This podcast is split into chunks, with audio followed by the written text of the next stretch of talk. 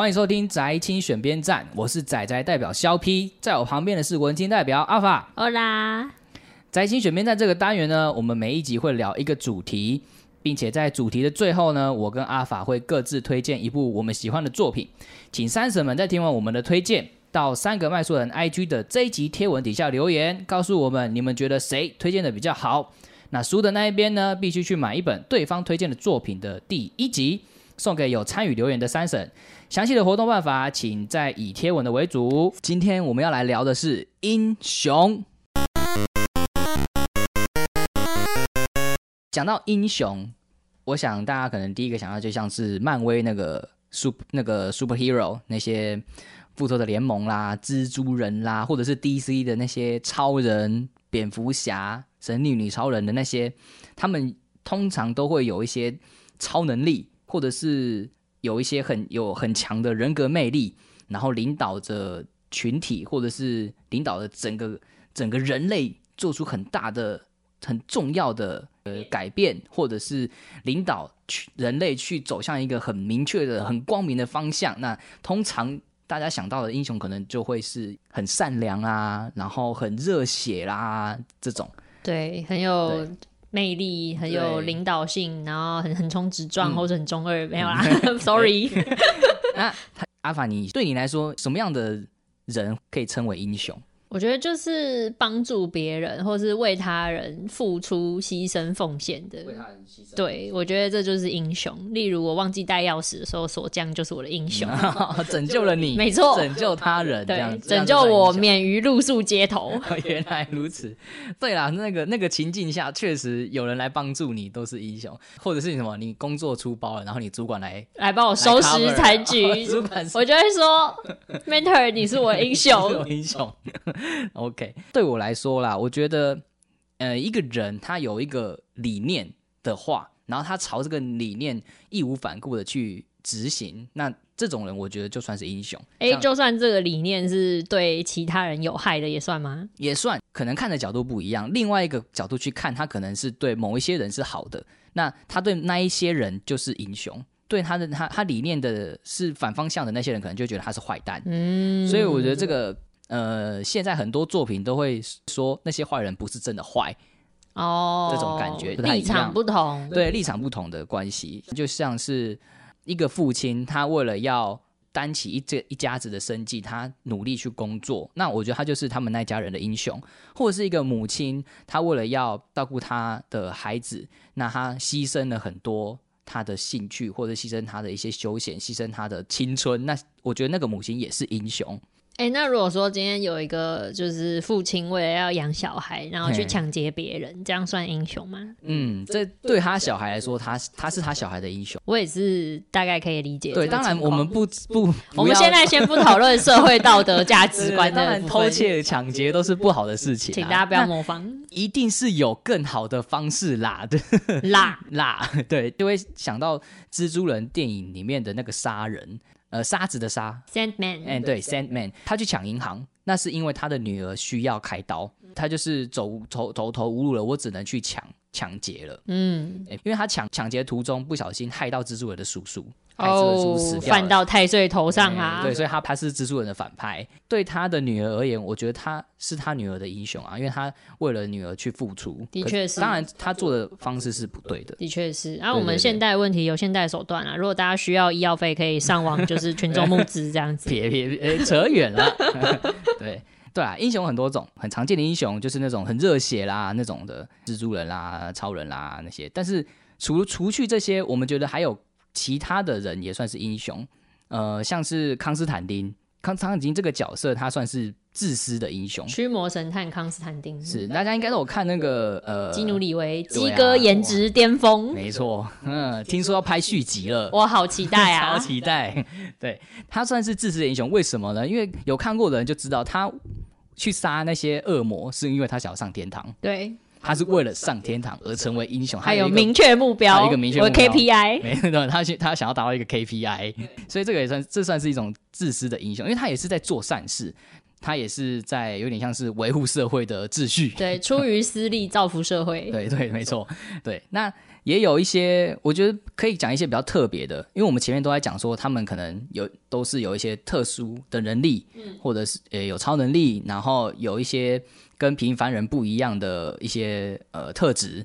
可是我觉得有一些人，就我刚刚讲到我的想法嘛，我觉得有理念的人就算是英雄，但是通常大家都不会认为他们是，因为他们觉得他们太平凡了。那举个例子好了，像哈利波特，大家应该都都知道哈利波特吧？哈利是英雄吗？嗯，是。格莱芬多他击退了就是大魔王。大魔王，嘿，哈利波特，我小时候看就觉得哇，哈利真的是很厉害，他很很勇敢，然后打败了魔王。小时候看的时候都会很很勇敢，对，很崇拜哈利。可是长大我再去看，我妈觉得哈利可能是一个死脑充，顾前不顾后，真的顾前不顾后。然后，哦，妙丽你真的很聪明，可是你怎么会陪着这个脑充一起脑充？对，你怎么陪两个臭中二？对啊，长大就会觉得那个格莱芬多的人真的脑袋都有病，就是好像大家 为了勇气就。是不用理智，应该说是你的勇气不是有勇无谋，不应该是这样。你要有勇有谋。突然觉得他们他们可能是特别幸运吧，就是才能当才能当就是主角活到最后啊！天那个天命之人主角光环才让他们这一路冲顺。可是你放到现实根本就不可能，脑充的下场就是被社会毒打。讲到这边，我就会讲到另外一个，就是我真的觉得他是英雄的人，他很平凡，他就是奈威龙巴顿。哎，我超喜欢奈威哦！为什么？就是你应该也是跟我一样吧？就是奈威在第一集的最后面那个格莱芬多加十分，我真的是鸡皮疙瘩记一辈子。帮大家提醒一下那个那个剧情好了。好啊，他那个时候就是第一集，哎，哈利跟那个呃，就是主角三小三小 三小主角 三小主角那个知道说伏地魔去拿那个魔法魔法石，所以他们要去阻止。然后奈威就出来，就阻挡他们，就说教授们说你们不应该出去，所以你们必须待着。他就就是去阻挡哈利他们去做傻事，对，去以身犯险。对，可能有一些人就说，如果他去阻止哈利，真的听他们了，那伏地魔就拿得到魔法石啊？没有，我告诉你，邓布利多是个老阴逼啊，不是啊？哦 哦，邓布利多危险发言，那个怎么可能没有算到这一步呢？第一集你去回去看，你就会觉得。邓布利多根本就安排好了那些什么这么简单的那个关卡，那么容易就让一个十一、十二岁的 学生都可以闯得过青少年闯关游戏哦。对啊，那根本就只是为了什么培养哈利，让他去闯关的好不好？让他累积经验的好吗？少青少年养成那个，说不定他邓布利多根本就只是躲在一旁看哈利在跟伏地魔这边打架。而且这种就是你知道拯救世界免于灾难的重责大任，怎么会掉在就是青少年十一二岁？你们这些大人都太废了吧？对啊，都在干嘛？但奈威的。勇敢就是最后也是由邓布利多来加冕他这件事情，我觉得哇，如果不是因为一个就是像这样权威的长者有点出这件事情珍贵，我觉得我在那个时候一定不会理解这件事情是非常值得被推崇的特质，就是你有勇气去指正你朋友的错误。对，没错，这个很难做得到，太难了，太难了。就是越长越大之后，会发现这件事情比你去做你觉得正确的事情还要。难一百倍，就是阻止别人做他们觉得正确的事情。而且奈威在最后一集，在哈利假死的那个时候，也是奈威第一个出来反对伏地魔的。他是最有勇气的人，我觉得他才是真正的英雄。哈利根本就是一个死脑虫。他我们这一集是要嘴哈利多多次，嘴哈利。真的，你哈利如果伏地魔没有去给你一个闪电标记。你根本就不会是哈利波特，就是英雄与反派是怎么讲互相成就的？没错，讲的很对。我们刚刚讲的有点细啦，简单的可以把英雄分成两个大类别啦。一个就是正英雄，就是我们刚刚讲到很正统的正统的英雄，各种漫威。然后 DC 甚至像什么七龙珠啦、海贼王啦那种经典的那种 Jump 系的少年漫画的主角，大概都是这种正派的，就为了拯救世界、拯救人类、维护社会善良、公平正义的英雄。对，那另外一种就是反英雄。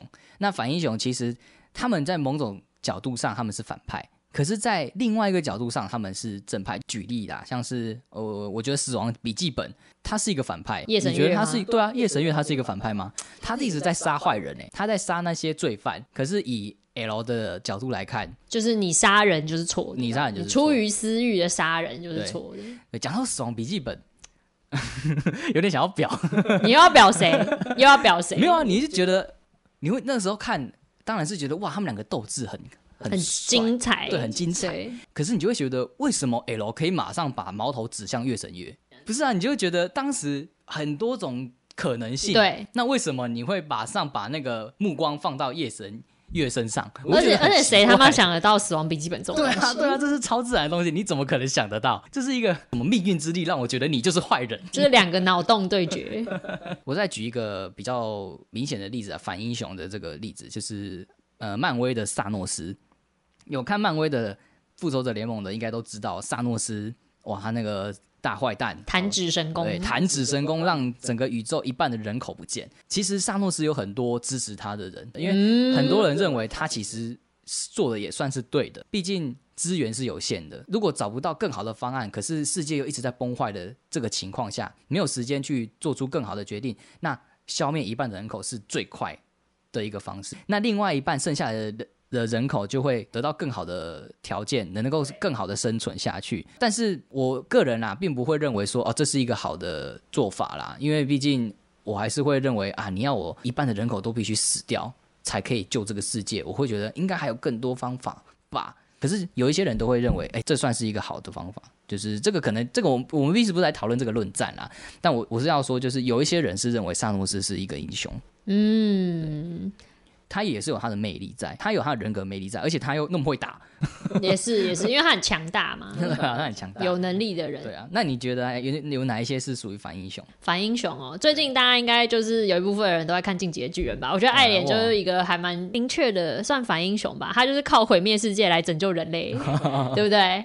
对，就是对大家来说，他可能就是是就是怪物或者是什么，就是瘟神还是什么之类，他就是世界毁灭者。可是他的出发点其实是要拯救人类，对他甚至牺牲他自己，就牺牲他的人生，他就会失去跟自己重视自己爱的人相处的机会，但是他就是要为了就是整个人类付出，这是一个还蛮明确的反英雄。而且说实在，进进击的巨人打从一开始，因为我是看漫画的，我打从一开始就会觉得天呐，这部漫画也太反社会了吧！超反社会，超级，因为它跟一般就是玩王道少年漫画完全不一样。不一样王道少年漫画都在鼓励你说，你要相信你的伙伴，你要互助合作，就是你不能舍弃任何一个人，然后你才能达到就是你真正想要追求的，就是最好的结果。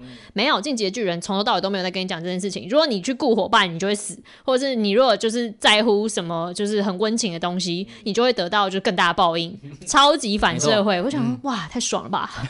我们那种内心黑暗的人看的特别爽。真爽，的超黑暗，可是真的超现实，因为就是现实生活就是这么这么残酷，跟这个爱莲就是有非常相像的怎么讲性格特质。我顺便爆一下雷，就是我之前在看《沙丘》，就是那个甜茶拍成真人电影的那个《沙丘》，因为它原著小说有六集，然后我已经看到第四集，所以我要就是不负责任，就是不顾各位，就是我要直接爆雷，因为我相信就是你各位绝对没有人 没有多少人可以看完《沙丘》原著，因为真的超级无敌 难看懂。好难看懂。真的好难看懂，尤其是我卡到第三集的时候，我觉得它根本就是哲学书。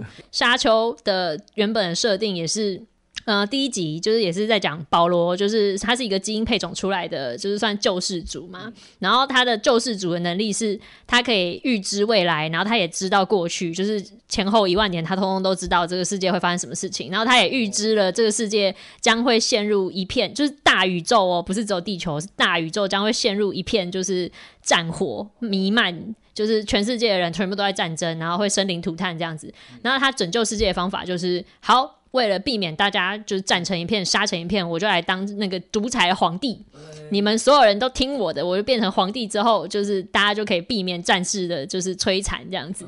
所以他就直接就是暴力碾压所有人。哦哦，是这样。对，这也是一个反英雄的一个实力，所以这其实就很像怎么讲？这是一个很自然的，就是大道的某种 大道吗？某种的这种平衡的动态吗？中国小说？真的，真的就是 就是你要嘛，就是选择呃安定，但是不自由，但是有秩序，因为秩序就是就是你要牺牲一定的自由。你要嘛就是都很自由，可就一片混乱，然后你就是弱肉强食之类的。那看你选，你觉得哪一方才是真正的正义？那你怎么支持你的正义？你就是什么样的英雄？以前的作品啊，都是以正英雄为主啦，就是王道漫画啊那些比较王道的都是。但我发现现在反英雄的故事越来越多，真的，大家 越来越喜欢这种就是内心阴暗的，就是比较有人性的，就是角色当主角。因为可能大家会想说，哇，那些以前那些英雄都太太圣母了吗？对，太有光辉了。就是你怎么就是胸怀天下，然后总之总是想着要救世界、帮助他人、牺牲奉献。我我自己薪水那么低，我还为你牺牲奉献。对，可能大我们都长大了，对，我们都长大了。Sorry，嗯，不可能有这种人。对，所以现在那些反英雄发现，嗯，他们其实也是人，那些英雄也是人，所以可能这样子更贴近、更接地气。对，更能够引起共鸣。就是你就算有一点自私，但你也有你的价值不。知道三神们，你们觉得什么样的人会是英雄呢？都可以欢迎留言在我们的那个 Apple Park Podcast 的评论，或者是 IG 底下告诉我们，对，或者是你觉得什么样的英雄你比较喜欢？对你比较喜欢原本的那种王道的正英雄，还是这种反英雄？到底是要维护社会道德良知秩序，还是要守护自己心中重要的价值才是英雄？我觉得这还蛮有意思的。好，那再来，最后我们要各自分享一部我们喜欢的作品。这次要推荐的作品叫做《圣魔之血》，叫呃，它有它有英文名字叫 Trinity、呃 Trinity Blood，它是一个轻小说，原著是轻小说，然后有改编成漫画、动画，也有手游。呃，作者叫吉田直，是日本人。然后吉田直老师非常年轻就病逝，所以这部作品其实严格来说是没有完成的，但他已经完成的部分就很有看点。对我来说，它是一个奇幻皮科幻谷的经典的代表。它是很风格非常明显，它是巴洛克式的那种非常华丽颓美的一个，就是后末日的世界观，就是世界毁灭之后。的世界长什么样子？然后它既结合了就是政治历史跟欧洲文化特色，然后又结合了很多幻想的科技的设定，然后再加上它的每一个角色的性格也非常非常的细致。然后我就是大概简述一下他的故事背景，就是在圣魔之血的世界观里面，就是有发生一个很大的事件叫大灾难，造成文明的大毁灭，然后是一个就是未来的事情。在这个世界里面，就是有出现一个异种的智慧生命体，就是是叫吸血鬼。我想要先问一下，你说，你说这个吸血鬼跟平常奇幻文学吸血鬼不一样的地方是在哪里？因为平常吸吸血鬼就是不同的种族，他们就是不是人类，但是这里的吸血鬼比较像是基因改造后的另外一个支派的人类，就有点像是变种人。对，有点像是变那他种人们，一定要吸血才可以活吗？对他们一定要吸血才可以，一定要吸。人血才可以活？对，可是他们不一定要就是吸人血，你知道，啊就是有血血，对对对对对那他们被阳光照也会也会消失吗？呃，会会灼伤，哦，会灼伤。对，如果晒太久就会死掉。哦，没错然后这些吸血鬼的算是根源吧，就是基因改造。但总之，这个异种智慧生命就是会跟人类就是一直在持续的斗争，是一个黑暗时代。吉田直的原著小说有分成两个系列，一个是有长篇的连载主轴，叫做《Reborn on Mars》，就是 R O M，跟以短篇集为主的那个 Rage Against the Moons，就是 R A M 两个系列。但是这两个系列就是角色都会有共通处，然后有也会有连接。呃，他们主角是同一个人，基本上就是他有一个最主要的主角叫做亚伯奈特罗德，那他是一个教廷，就是梵蒂冈那个教廷的巡视神父。那他是一个性格很冒失的一个人，就是他长得很高，超过一百九十公分哦，这个设定非常的细致。然后就是一头银色的长发跟绿色的眼睛，然后平常很穷，然后就是常常就是会快要饿死这样，然后头衔又很少根筋，然后常常就被人家叫的就是窝囊神父。然后他惯用的武器是旧式的那个六发的左轮手枪，然后喜欢喝红茶，然后他红茶要加十三颗砂砂糖。太多了吧？对就是一个超级嗜甜的一个人。那他其实就是表面上冒冒失失，但是他其实是呃教廷的算是特务吗？他们叫做派遣执行官，就是要到各个地方去调解吸血鬼跟人类的冲突事件。那在这个黑暗混乱的时代。就是以人类的立场最重要的，算是政治机构，就是教廷，然后跟吸血鬼的政府叫做真人类帝国，就是两派政权的互相对峙，中间又会出现就是其他的一些怎么讲背地里的黑暗组织这样子。对，那亚伯作为主角，就是有点在维护所谓的长生种，也就是吸血鬼。和短生种就是一般人类的算是和平共存嘛。哦，对，他不是去杀吸血鬼，他是为了平衡。我跟你讲，这就是这个故事有趣的地方，啊就是亚伯虽然他身为派遣执行官，他的任务应该就是要去就是歼灭吸血鬼，但他为什么可以做到这件事情？其实是因为他是吸血鬼猎人。这个吸血鬼猎人就是听起来非常的奇幻，就是很像那种你知道早期的吸血鬼嗯作品，对对对，早期的吸血鬼作品里面会出现的所谓的吸血鬼猎人或者吸血鬼杀手，都是他们是吸血鬼中的突变种。比如说他们是可以在太阳底下走的，或者是他们有什么哦刀锋战士对？对对对对，就是他们可能原本也是吸血鬼，但是他们有一些特异的功能什么之类的这种。然后亚伯有点是这个路线，就是他其实是呃经过算是算科技改造吧，他身上就是拥有一个。呃，叫做吸血鬼猎人零二的神秘的超维机械的这个物质，对对，它是一个很科幻设定哦，就是有点像纳米机械那种东西吧，就在它真的是奇幻奇幻皮科幻股，对，这就是我说为什么。所以他就是在跟吸血鬼对战的时候，就是这个超维机械是可以，就是算启动吧，启动能力，对他就可以拥有就是很强的战斗力，去跟吸血鬼，就是所谓的长生种去对战。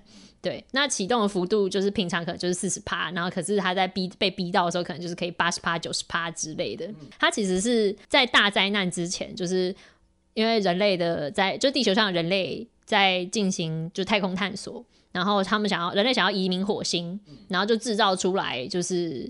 虽然也是基因调整，就是强化人，然后亚伯就是其中一个。那他就是这样的强化人，一般来说寿命大概是一百五十年。然后亚伯是算是最早期的实验体之一。那他因为知道他自己是实验体，然后他个性就就是很偏激，他就觉得就是我好像是一个工具，就是我被制造出来就是服务其他人，就是他很不喜欢这件事情，他很抵抗这件事情。那他到底为什么明明就是一个就是非一般人类，可是却站在人类的立场，就是为教廷服务？就是这个作品最想要讲的，就是一系列故事，就是有很多呃情感上面的冲突啊，然后或者是一些理念上面的，就是演进跟纠结。就是在这个故事里面，在圣魔之血世界观里面，就是人类生存，人类在地球上生存范围其实是很狭窄的，可能就只有欧洲大陆，比欧洲大陆再大一点点。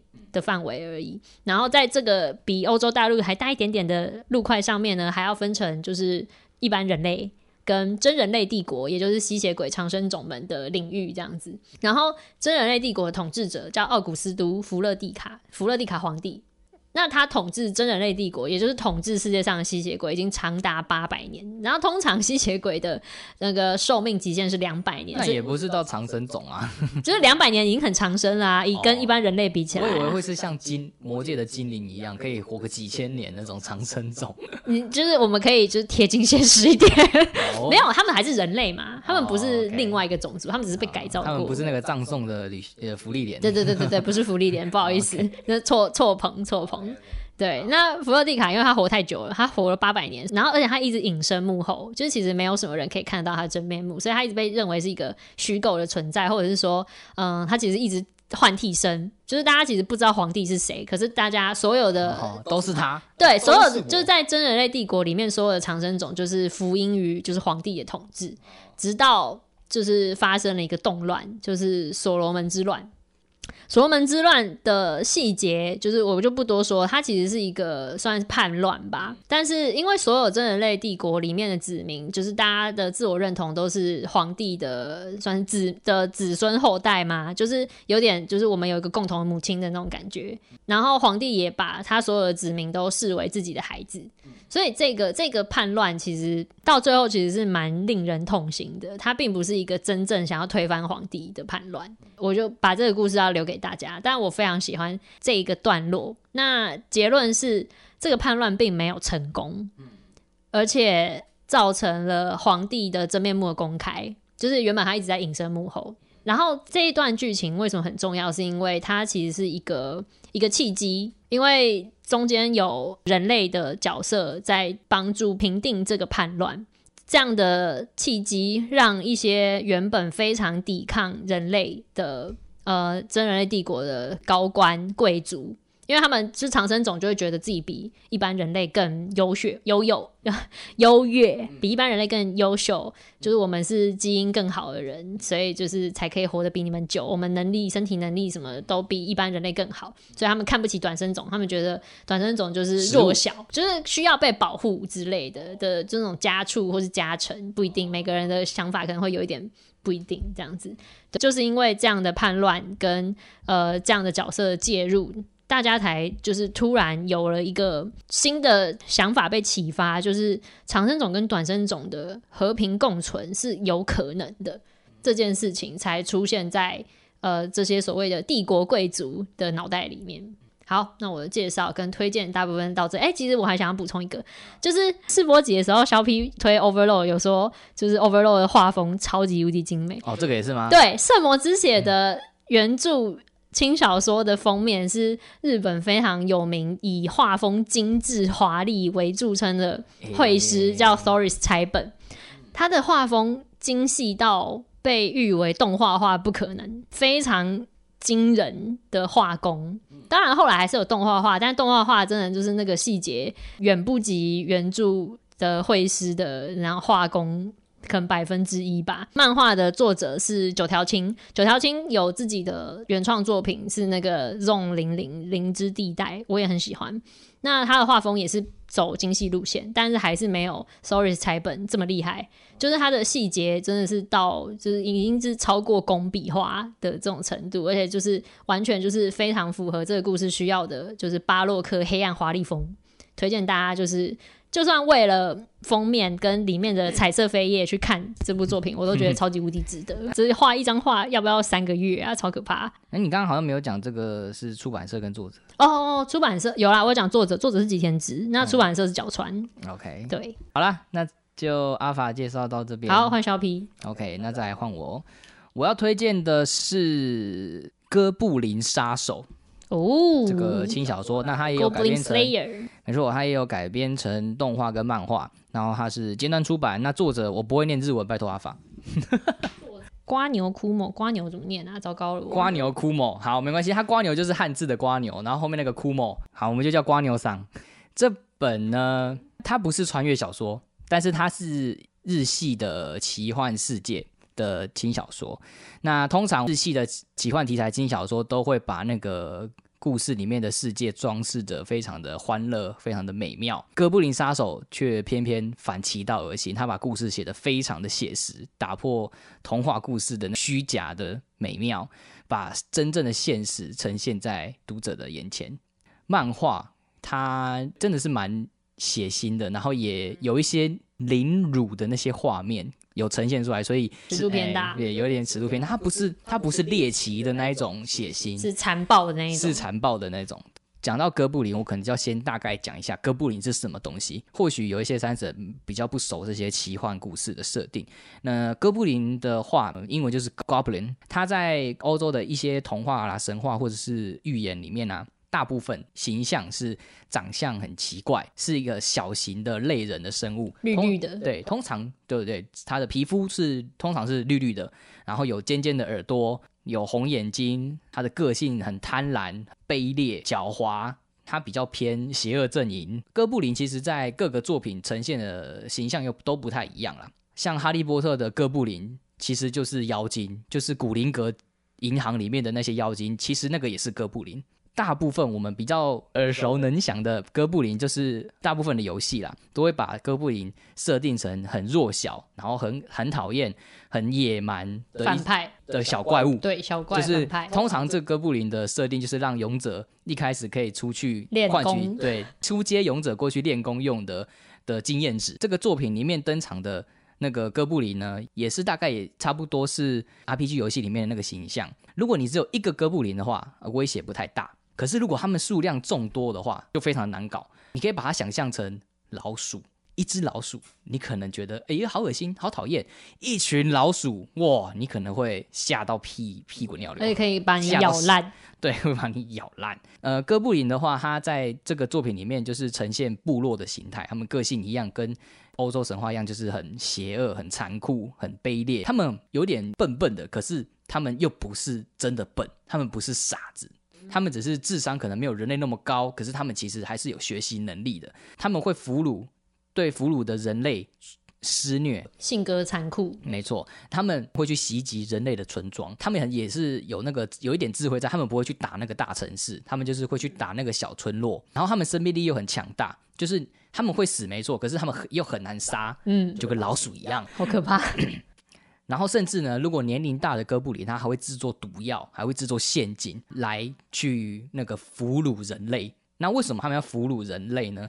因为哥布林只有熊的，那他们为了要繁衍，他们会去抓人类的女性或者是精灵的女性，抓去他们的巢穴去做交配。再来就是哥布林只要跟呃任何女性来交配的话，它生出来就只会是哥布林。基因超强的，对，他们的基因太没有混血这他们是一种灾难，没错，没有混血，而且生出来就一定是雄性。他们的怀孕期间比人类短很多，所以很快就会一坨哥布林就会冒出来了，听起来超级不开心欸，超级恶心。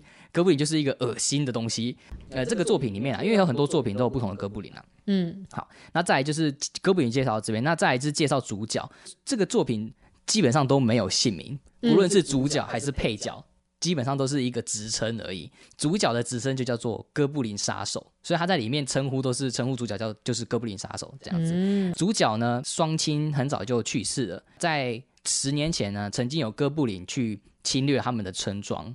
那当时他很他是小朋友嘛，他根本就没有能力去反抗。那他姐姐发现哥布林来，就就赶快叫他躲藏起来。那他却因为这样亲眼看到他姐姐被哥布林残忍的虐待，然后杀害，所以他逃过一劫之后，他就开始锻炼自己，到了冒险者工会去登记成冒险者，开始抹杀哥布林。这冒险者工会，大家如果有看过轻小说，就会知道啊，他们可能有很多，里面有很多委托，很多任务，可能要去杀什么大地魔熊，可能去杀什么地龙，不同等级的，不同等级的，没错，可能有 A、B、C、D、E 什么黄金、白银、青铜、钻石这种等级。主角呢，他升到了白银，也是非常高的等级。那他升到白银的解的那些任务，只有哥布林，也就是他只接哥布林的任务，专杀哥布林，哎他就是专杀哥布林。他不会接更高难度的任务了。没错，因为哥布林是最低难度的任务，那他用最低任务的难度去升到白银是非常夸张的数量。也就是说，他杀了非常多的哥布林，才升到了白银这个阶段。而且他又只杀哥布林，他不接其他的任务报，有有点像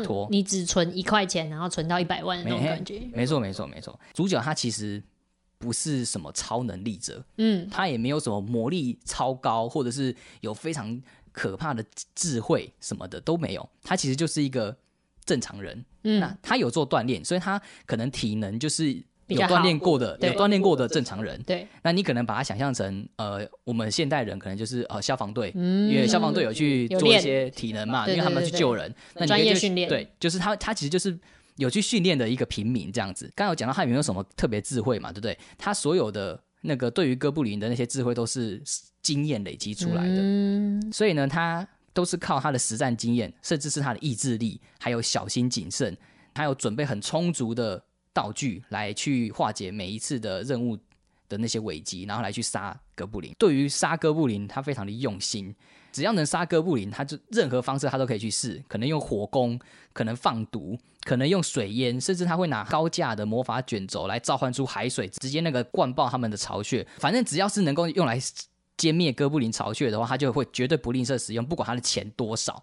因为可能在旁边的人人来看说，这哥布林你就算解决了，你的报酬可能只有一点点，一点点，可能这个十个铜币，可是你却花了两三个金币去买了一个魔法卷卷轴来去消灭这个哥布林巢穴，你这太夸张了吧？杀鸡焉用牛刀，有必要吗？不合投资报酬率。对，可是确实是有必要，因为哥布林是会学习的，他们又很记仇。如果你跑走了一只，他为了复仇，他会带一群回来来跟你卷土重来，卷土重来。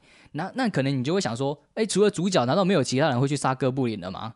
嗯，可能勇者大人吧，你叫勇者大人去啊，去杀哥布林啊。哦，拜托，勇者要忙着去屠龙，哎，他要去杀恶龙，怎么有时间呢？好，那有一些高等级的冒险者了，也没有哦，因为高等的冒险者呢，他们知道哥布林很狡猾，他们觉得对他们知道不好打，然后又杀不完，打起来 CP 值太低了。，对对，因为你那个哥布林的报酬又很低，杀哥布林报酬又太低，风险又很大，啊又很麻烦，我还不如去打一只大地魔熊，杀完之后我还可以拿几个金币，你根本就不可能奢望高级冒险者去消灭哥布林。那你想说，那国家呢？那国王不会那个放任人民被那个哥布林荼毒？对，荼毒吗？哎呦，拜托，国王跟领主他们要关注魔王大军的动向，哎，他们要抵挡魔王大军，哎，没有那个时间，也没有那个人手来去安排，好吗？对他们来说啊，哥布林就是用杀又杀不完，那那他他们也不会来攻击城镇啊，他们都去攻击村庄，随便呐，就三不五时下一场大雨的那种感觉。哎，对对对，就是一种三不五时来一个小灾害这样子。那这样的话，到底有谁会去？在意平民会被哥布林侵害呢，就只剩下刚出社会的蠢蛋的社会新鲜人，呃，我是说萌新冒险者会去 会去接那些委托了。刚出新手村，哎，对。但是呢，那些新人冒险者，他们对哥布林的了解，就是在书本中认知，这是一个很丑陋的弱小的生物。很可能想说，哦，这个那么弱小的绿小绿皮小绿人，我随便一个刀给他砍一下就倒一片了吧？他们接了任务呢，然后就被。接受到了社会的铁拳的重击，他们被羞辱，被背后捅刀，然后被杀害。太小看。所以呢，第一批新人冒险者出任务失败死了，那第二批出任务可能也会失败也死了，但是呢，会有第三批，还会有第四批，总会有一批人可以消灭掉那一窝的哥布林。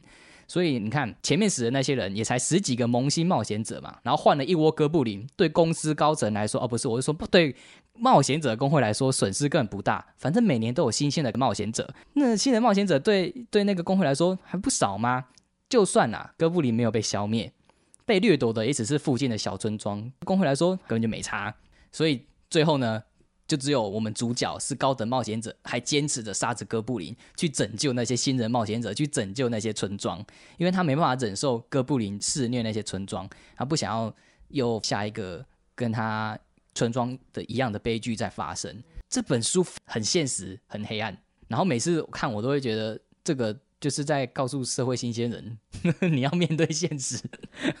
就是你你要有就是被当成免洗的觉悟，是这样子吗？是这样子吗？应该是说不要小看这些就是小灾小难。对你你要准备充足，对你不要轻敌，你要做好充足的准备。就是微小的东西都有可能把你害惨。不要觉得小怪很好打。对，那还有一个就是你不要认为就是做这些小事的人。很没有价值，他的确是一个蛮重要的英雄，因为如果没有他，就是帮大家解决为数这么众多的哥布林的话，这些就是没有办法得到援助的平民，其实就。真的就只能坐等被杀，或者是被侵略。我觉得你有一个信念，然后你坚持去做，那你就是英雄。好的，以上就是我们这一次的推荐。没错，那一样就是三婶们觉得哪一个人讲的比较好的话，请到这则贴文底下去留言告诉我们。那我们一样就是会抽出一个三婶，赠送这个系列的第一集。也欢迎大家跟我们分享你心目中很棒的英雄作品，对，或者是你很喜欢的英雄角色。是谁？你也可以分享给我们。好，那我们这集就到这边结束了，拜拜。拜咪。